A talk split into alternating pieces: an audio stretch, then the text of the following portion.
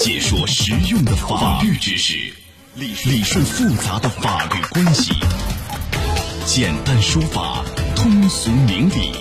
说理说法。好，接下来我们进入到高爽说法的说理说法，我是主持人高爽，继续在直播室向您问好。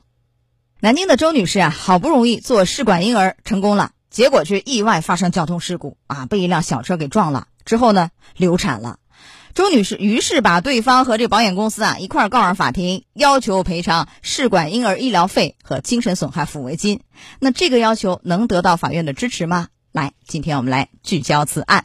邀请到的嘉宾是江苏泰和律师事务所王潇律师。王律师您好，主持人好，听众好，欢迎您做客节目。啊，这个周女士是一名四十四岁的高龄产妇，在二零一九年再婚以后啊，和丈夫是非常想要一个孩子，于是呢就选择这个试管婴儿的方式怀孕。经过不断努力，最终是成功了。那么在同年的九月三号，周女士骑电动车和一辆小型客车相撞啊，造成她轻微受伤。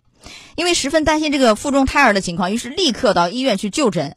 超声检查显示呢，说宫腔的这个异常回声啊，医生就建议说复查。随后呢，周女士根据这个医嘱进行多次的复诊。九月十四号，经过医生的这个诊断，周女士腹中胎儿不幸流产了。那么在十月二十六号呢，经过交管部门认定啊，这个小型客车司机王某负事故的全部责任，周女士无责。于是呢，周女士就把这个王某和他保险公司一块告到法院，要求对方赔偿啊经济损失合计是十五万七千五。其中这个试管婴儿的医疗费是四万五，精神损害抚慰金是八万。那这个王某和保险公司认为呢，这个事故的碰撞啊非常轻微，之后流产和这个交通事故没有因果关系，只同意在保险限额内赔偿周女士因为这个事故产生的直接损失，对什么试管婴儿的医疗费啊、精神损害抚慰金啊不认可。哎，我们来问一下，法院会怎么判这样一起案件？首先呢？这个周女士的流产和这个交通事故有没有一个因果关系？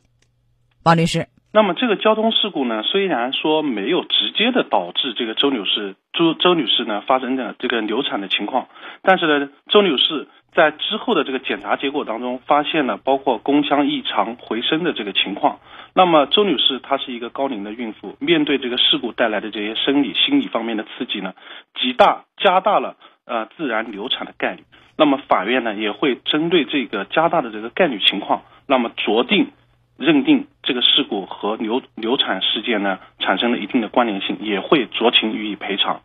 那么周女士要求的这个精神赔偿金呢，也是我们人身损害当中的这个赔偿项目。那么这个在我们的民法典以及人身损害司法解释当中都有规定，人民法院是予以支持。来。王律师问一下，您刚刚讲，因为我刚才问的是这个周女士的流产和这个交通事故有没有因果关系？您的回答最后提到是有一定的关联性。关联性和因果关系似乎不是一回事儿，您给解释一下。这法院没有说是因果关系，认定是关联性，是一个什么样的含义？在有一些特殊的这个医学诊断，因为比如说我们交通事故带来这个并发症，导致最后的身体侵遭受的侵害呢，那么很多的这些案件当中呢，会有一个法医的叫因果关系鉴定报告。那么这份鉴定报告会对你产生并发症的和这个事故之间的关联性呢，做一个法医上的鉴定。那么这个鉴定可能形成一个百分比，比如说它的联系性是百分之六十三，那么最后人民法院会根据百分之六十三的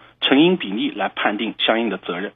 那么这个案件没有啊，没有说做一个鉴定比例是多少啊？对，但这个案件当中呢，那么法院呢，它是根据那么周女士的高龄产妇的这个情况，并且她在事故之后及时的进行了检查，那么检查的情况也发生了相应的，比如说像。宫腔异常回声的这个情况，那么法院就可以行使他的裁定权益，认为这个事故增大了自然流产的概率。嗯，认为有一定的关联性啊。是的。但是这个一定的关联性指的是多少、多大比例？那法官自由裁量，百分之八十六十五十四十，怎么来判断这个比例大小？像这样的案件，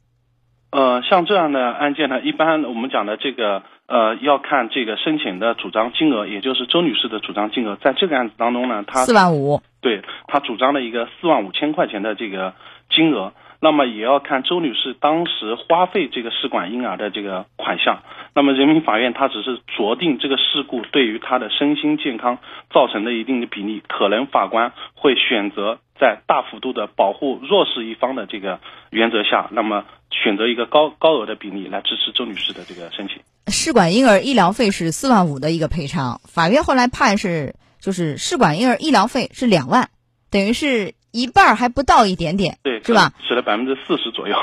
啊，那么这个可能就是因为这个呃交通事故的这个发生的这个呃程度，本身的交通事故可能这个相撞呢，它并不是非常的剧烈，那么可能本身的这个周女士的身身体健康情况呢，也是相当于受遭受了一个轻微的一个受伤或者一个擦伤情况，那么这个时候对于胎中妇儿的这个呃造成的这个影响。那么，作为这个呃人民法院来认定的话，他可能就是本着事故的这个接触情况。好，还有您刚刚已经说了，可以要求精神损害抚慰金，对这样一个高龄产妇的，无论是身心啊还是精神啊，造成很大的压力，对吧？是可以来主张的，也是完全符合规定，可以理解的。一个孩子没有，好不容易怀上，而且通过试管婴儿的方式，所以应该给予支持。但是呢？周女士要求是八万的精神损害抚慰金。我们看这个案件后来判，大概也就判了一万一万五，这个就悬殊就有点大了，比那个试管婴儿的医疗费悬殊还要大。那个基本上是一半，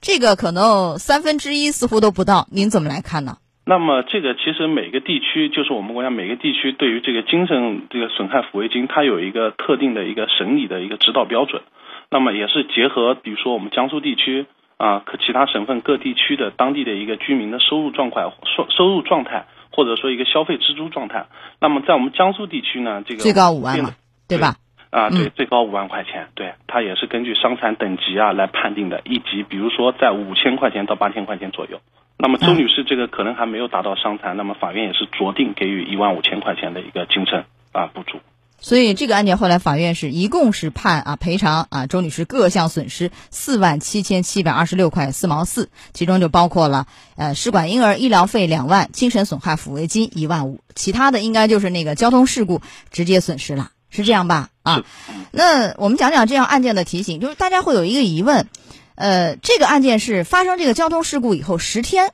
这个周女士流产了，嗯，是否类似案件，比如说？发生交通事故以后，半个月、一个月、两个月流产了，都会有一定的关联性，都要去承担类似的赔偿吗？啊，这个就不一定了，因为这个我们讲的，呃，一个交通事故带来一个身体上面的一个并发状态，这也提醒我们，比如说我们的受害者，第一个要及时的就医，及及时的全做一个全方位的检查。那么如果说时间长了之后，那么它的成因性，也就是说我们所说的关联性、因果关系，那么这个。可能就是作为我们原告一方或者我们受害方的一个举证难度的一个一个地方了。嗯，就未必会得到支持。对，未必会得到支持。好的，来到这儿结束我们的说理说法，也非常感谢王潇律师。好，王律师，再见。好，再见。